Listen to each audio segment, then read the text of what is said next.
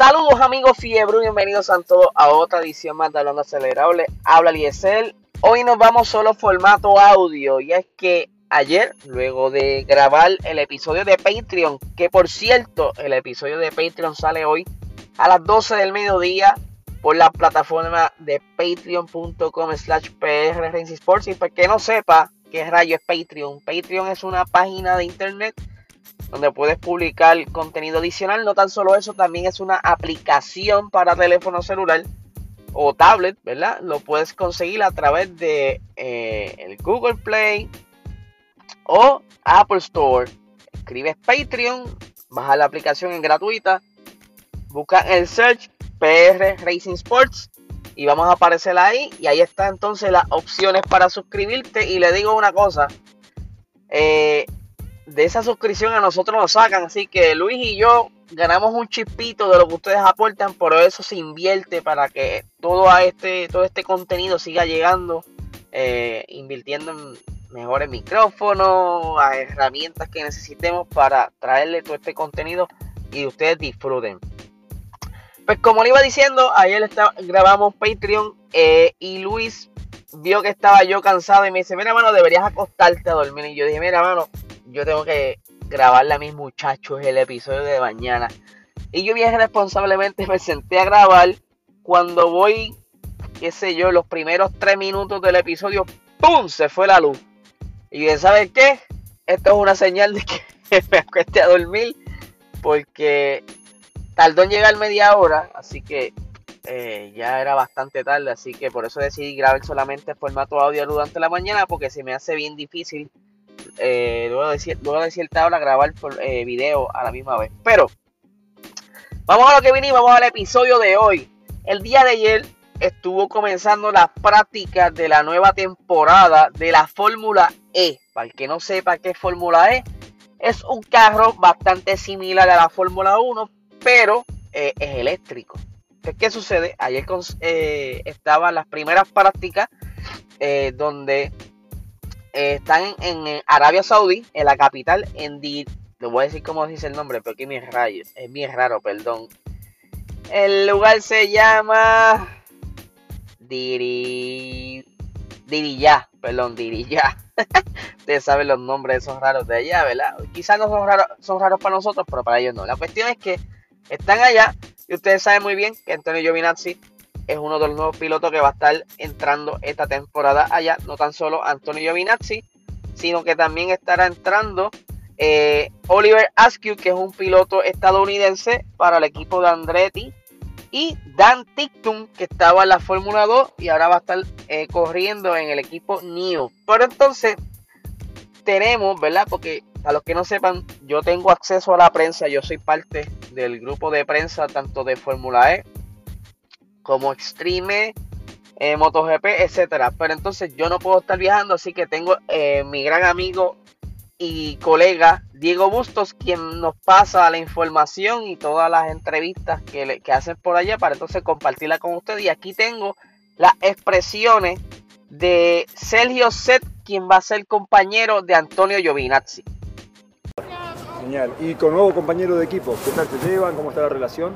Entonces Antonio tiene muchísima experiencia, uh, aporta mucho al equipo y ya nos conocíamos un poco de los tiempos de Fórmula 3, pero para mí es excelente tener un piloto que viene de la Fórmula 1, creo que no solo para mí, uh, como tenerlo como compañero de escuadra, pero para todo el campeonato, uh, para mí demuestra que el campeonato está atrayendo grandes no nombres del automovilismo.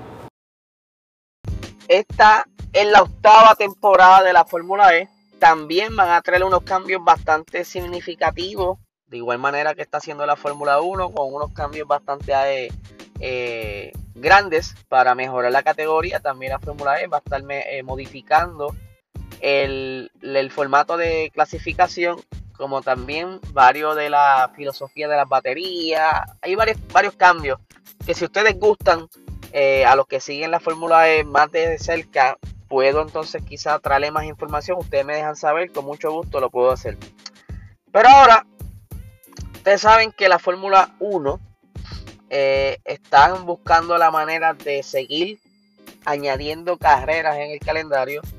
o quizá añadiendo localizaciones, eh, o sea, nuevos países para correr. Se ha hablado mucho de circuitos en Latinoamérica, se ha hablado de traer de nuevo circuitos viejos como el de África, el de Malasia, you name it, porque ellos actualmente en este calendario tienen 23 carreras, pero quieren quizás llegar a, a un número mayor en un momento dado, el antiguo CEO de la Fórmula 1, Chase, estuvo mencionando que les encantaría al, circo de la Fórmula 1 tener cerca de 25 carreras en un calendario. Esto suena súper de locos, pero esa es la idea. Pero ¿qué sucede? En estos días ha salido quizás unos rumores de que pudiera haber un gran premio en Colombia y mucha gente dirá, wow, Colombia, eso suena súper interesante. Eh, pero esto no solo fueron rumores, sino que esto salió de las palabras del mismo alcalde, quien estaba en presencia del presidente de Colombia, el alcalde Jaime Pumarejo, hizo las siguientes expresiones en una actividad allá en Colombia. Hay 22 ciudades en el mundo que pueden decir que tienen un circuito de Fórmula 1. A esos circuitos asisten 320 mil espectadores en tres días. Gastan en promedio 600 dólares al día y van de más de 100 países. Entran 60 mil turistas internacionales por esos 10 días. Eso es casi que duplicar el número de visitantes internacionales que vienen al Atlántico en un solo tres días, en un solo evento es presidente uno de los de las vitrinas más importantes que podríamos tener, pero ya yo siento que vamos ganando porque nosotros tocamos la puerta y la recibimos abierta. Es decir, hoy ven como una posibilidad que Colombia tenga un gran premio, que la Fórmula 1 tenga un gran premio. Y presidente, nosotros nos atrevemos a soñar, pero tú nos das la posibilidad, nos entusiasmas y nos dices vamos para adelante. Continuando con las noticias, eh, mientras estaba grabando me, salió una notificación de una super noticia. Y es que Honda continuará supliendo los motores de Red Bull hasta el 2025. O sea, ¿se acuerdan que Honda había dicho que se iba a quitar ahora en esta temporada? Que ya, ¿verdad? Por diferentes situaciones no podían continuar. Red Bull estuvo peleando para que se congelaran los motores. ¿Recuerdan eso? Porque ellos tenían la intención de, que de quedarse con eh, los copyrights y los diseños, ¿verdad? De este motor y así seguir fabricando estos motores en su nueva fábrica. Pero, al parecer, pienso yo que la, el campeonato de Max pudo haber sido uno de los detonantes para que se, para que se quedara Honda en supliendo los motores desde Japón a Red Bull. O sea, Red Bull no va a tocar los motores.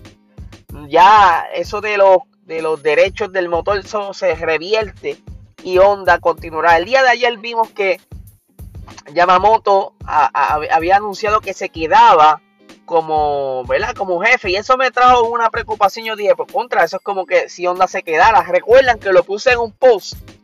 Pues mira, hace menos de una hora sacaron esta noticia. Apenas la he podido leer muy bien para así dárselas a ustedes mejor digerida y en mejores, ¿verdad? Más resumida. Pero voy a estar con ustedes aquí repasando rapidito la, noticia. Dice por aquí, la, eh, Honda ah, había dejado de manera oficial la Fórmula 1 al final de la temporada pasada y desde entonces Red Bull está pagando por sus servicios, incluido el desarrollo de la unidad de potencia de este año para el cambio de combustible de E5 a E10.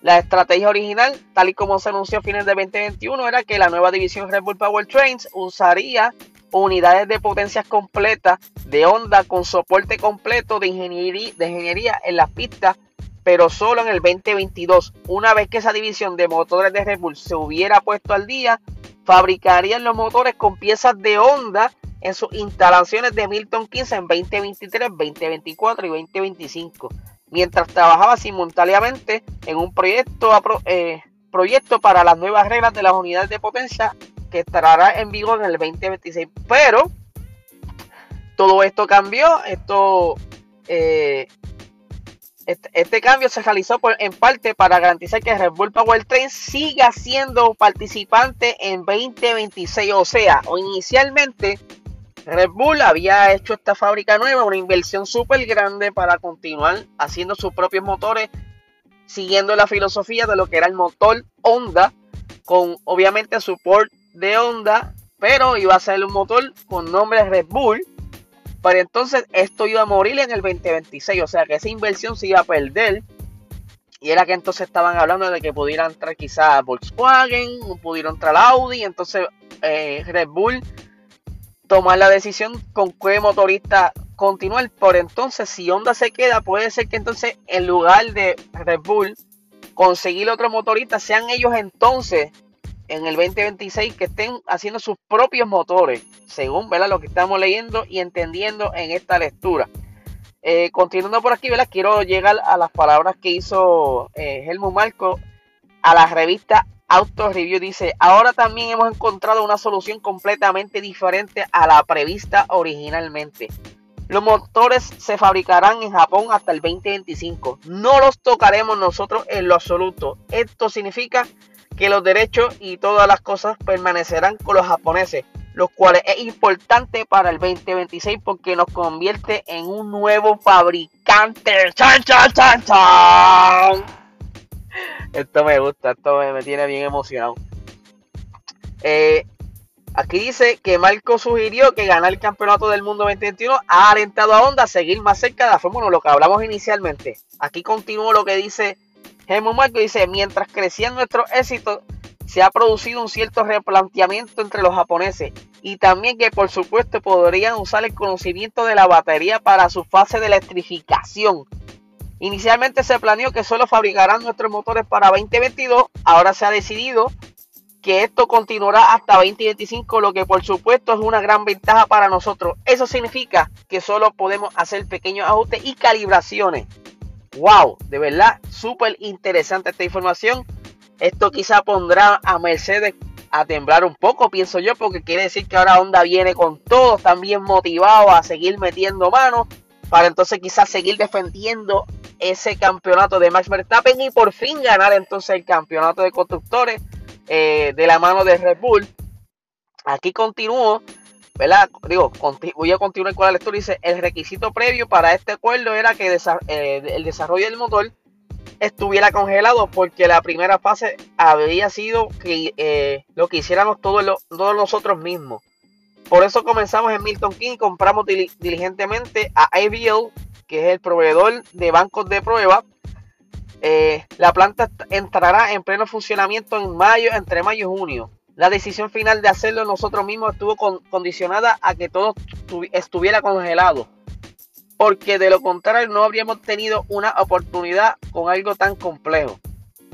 O sea, o sea, ahora yo estoy pensando un poco más a fondo. Esto quizás de la congelación, pues los ayudó un montón.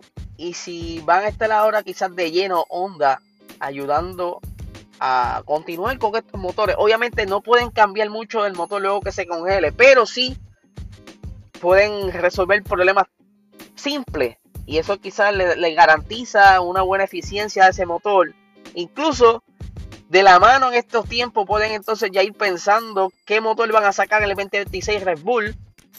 Ya que obviamente Honda tiene más experiencia que, Red Bull haciendo motores. Así que wow, esto es un game changer, como dirían de verdad que esto me tiene súper, súper, súper emocionado. Así que ah, vamos a tener que estar más pendientes de lo que siga saliendo luego de esto. Porque sabemos que esto va a ser una avalancha de noticias detrás de todo esto. La reacción de, las personas van a estar ahí. Eh, wow, de verdad que me tomó por sorpresa. Sí pensaba que Honda estaba eh, quizás detrás de todo esto y que iba a dar el apoyo a Red Bull.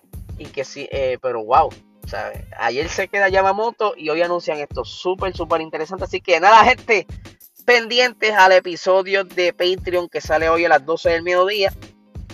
Eh, donde estaremos hablando de los inicios de Le Mans. Eh, la vamos a pasar súper nítido. O sea, la van a pasar súper cuando vean el episodio. Eh, suscríbanse, mano, para, para que disfruten de todo el contenido que tenemos. y obviamente con ese chispito que nosotros ganamos nos, nos ayuden a seguir creciendo en cuestión de conseguir más equipos, lo que necesitemos para poder traer todo este contenido que a ustedes les gusta. Así que nada gente, que tengan un excelente fin de semana.